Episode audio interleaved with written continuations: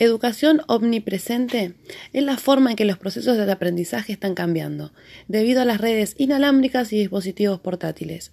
Facilita a todos el acceso a las oportunidades de aprendizaje en cualquier momento y lugar, sin ser necesario un centro de educación. Estos cambios se dan por un fenómeno llamado justo a tiempo. Es donde la gente aprende cuando lo necesita y cuando le es útil. Aprenden en diferentes contextos, en el hogar, en el trabajo, etc. También el aprendizaje puede verse de un modo colaborativo, ya que las redes, ya que las redes eh, puede intercambiar eh, información.